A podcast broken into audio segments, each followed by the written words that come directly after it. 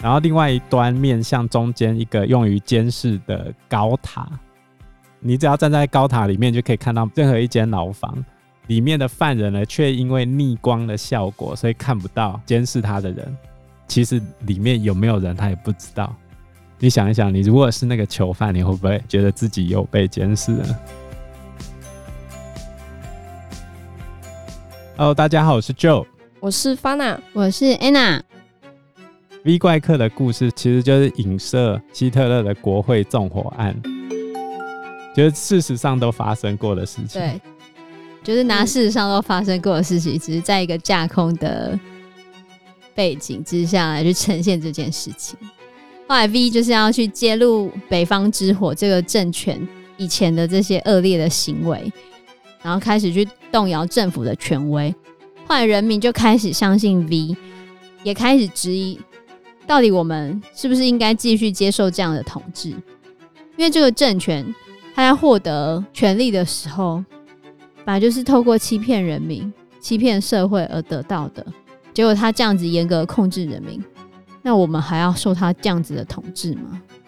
所以他后来就开始枪杀最高的那些高层官员，对，最后掌握实权的总理跟党魁都死掉了。成千上万的人民都戴着 V，就是那盖伊福斯的面具，然后向议会大厦行进。然后因为党魁跟总理都已经死了嘛，然后那些失去上级指挥的军队其实就没有办法阻止这些人民。反正最后国会大厦在一八一二序曲的乐声中被炸毁，其实象征了人民终于。起来反抗了这个政权，最后应该是可以有一个好的结局，成功了。对啊，算是光明版的《一九八四》，算是光明版的啦。像他的台词就很热血啊，有没有？就算政府拥有武力统治，不让人民发言，自由的言论仍然充满着强大的力量。力量来自于团结，团结来自于信念。而且它里面一些极端主义的那些指标，党魁在发言的那些偶像崇拜的部分，其实就是有点来自一九八四。而且很有趣的是，演一九八四里面温斯顿就被压迫的那个温斯顿的主角，在 V 怪客里面饰演那个党魁，真的吗？对，还蛮有趣的。它里面讲的对人的监视，其实源自于圆形监狱这个概念。那这个设计者最早是英国的哲学家边沁，主要概念是要让囚犯觉得自己无时无刻都受到监视。你的牢房有其中一面是面向外面采光的，然后另外一端面向中间一个用于监视的高塔。你只要站在高塔里面，就可以看到任何一间牢房，然后。里面的犯人呢，却因为逆光的效果，所以看不到监视他的人。其实里面有没有人，他也不知道。你想一想，你如果是那个囚犯，你会不会觉得自己有被监视呢？隐隐约约有这种感觉。所以后来妇科把这个事情衍生出来，就是如何让人保持一种顺从性跟纪律，就是我把监视这件事情做到极致。我会处罚你，但是我处罚的目的是告诉你，你的一举一动我全部知道。就好像你上传色情影片，我立刻敲到你家门。但我觉得这样很奇怪，明明就已经是一个人了。透过这种方式，就可以把你受到监视的感觉推到最高，而我用的人力相对是比较少的。所以中国一年之中。花最多经费的就是在维稳这件事情上，就是我要让所有人民都知道他们被我监视中。那人民对于被监视这件事情是可以接受的吗？不接受的话，我就利用法规跟纪律来规训你啊。就像香港的那些人，你觉得他们接受了吗？不接受又能如何？我先把领头的抓出来嘛。啊，像最近黄之锋他们就被关嘛。香港前众志秘书长黄之锋还有周庭、林朗彦三人，因为去年六月参与包围警察总部，法院今天下午宣判，黄之锋是被判十三点五个月，周庭判十个月，林朗彦则是判七个月，三个人必须要及时入狱。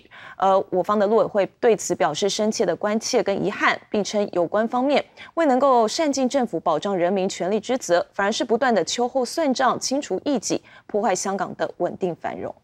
在这项宣判的前一天，香港特首林郑月娥强调，去年反逃犯条例修正，香港受到暴力破坏，他作为行政长官，必须带领香港恢复秩序。半年、一年之后放出来，就叫你出国啊，就没有领头的人啊。叫你出国，那这样还可以再回来吗？当然不会让你再回来啊，永远被逐出境。我们怀念他们，所以像六四的那些学生。他们出国之后就回不去了。像有一些新疆的人，他们好不容易逃出去，他在新疆的家人也是会被监控。对啊，他还是会被打电话威胁，叫他要回新疆，不然他的家人就会被怎样？根据联合国人权小组估计，中国已关押多达一百万名维吾尔人，对他们实施政治教育。非政府组织人权观察最新报告显示，新疆境内刑事犯罪案例激增。二零一六年以来，已有超过二十五万人遭到正式判刑和监禁，违法行为包括寻衅滋事和送礼给海外亲戚等。人权观察批评，中国借司法罗织罪名迫害新疆穆斯林入狱，长期监禁。所以 V 怪客里面就讲啊，艺术家用谎言来。揭露真相，而政治家用谎言来掩盖真相。来骗！所以你看，谁控制了过去，谁就控制未来；谁控制了现在，谁就控制过去。好自为之，好好反思。在我们早期的时候，以前我们的历史都是学中国史，是没有台湾史的哦。为什么？国高中都学中国史而已。对啊，认识台湾是。阿扁当总统之后的，我这个时代几乎没有学到台湾地理跟台湾史，所以我们以前有被教导我们是中国人，所以那那那时候你们觉得你们是中国人吗？我曾经有一段时间觉得我是中国人，也是台湾人。没有，你的认同没有错，问题在于你认知到的事实到底是哪一种？谁给你的事实？你为什么这样认为？这就是违反人性的地方，因为你不会质疑自己的每一个想法，而你会去质疑跟你不同的想法。嗯。最困难的事情是质疑你自己，因为你只在乎你自己。不要干这种事情，头上三尺有神明，一定要有敬畏之心。是要学会如何质疑自己吗？长期来说，的确是要这样啊。可是这是最困难的事情。因为人都会有一个偏误，就是今天所有的错误都是别人造成的，而所有的功劳都是你自己努力的结果。你其实并非如此，绝对不是这样。嗯，但是你不会接受，值得深思。那我们这一集节目就到这个地方喽，谢谢大家，谢谢大家，拜拜，拜拜。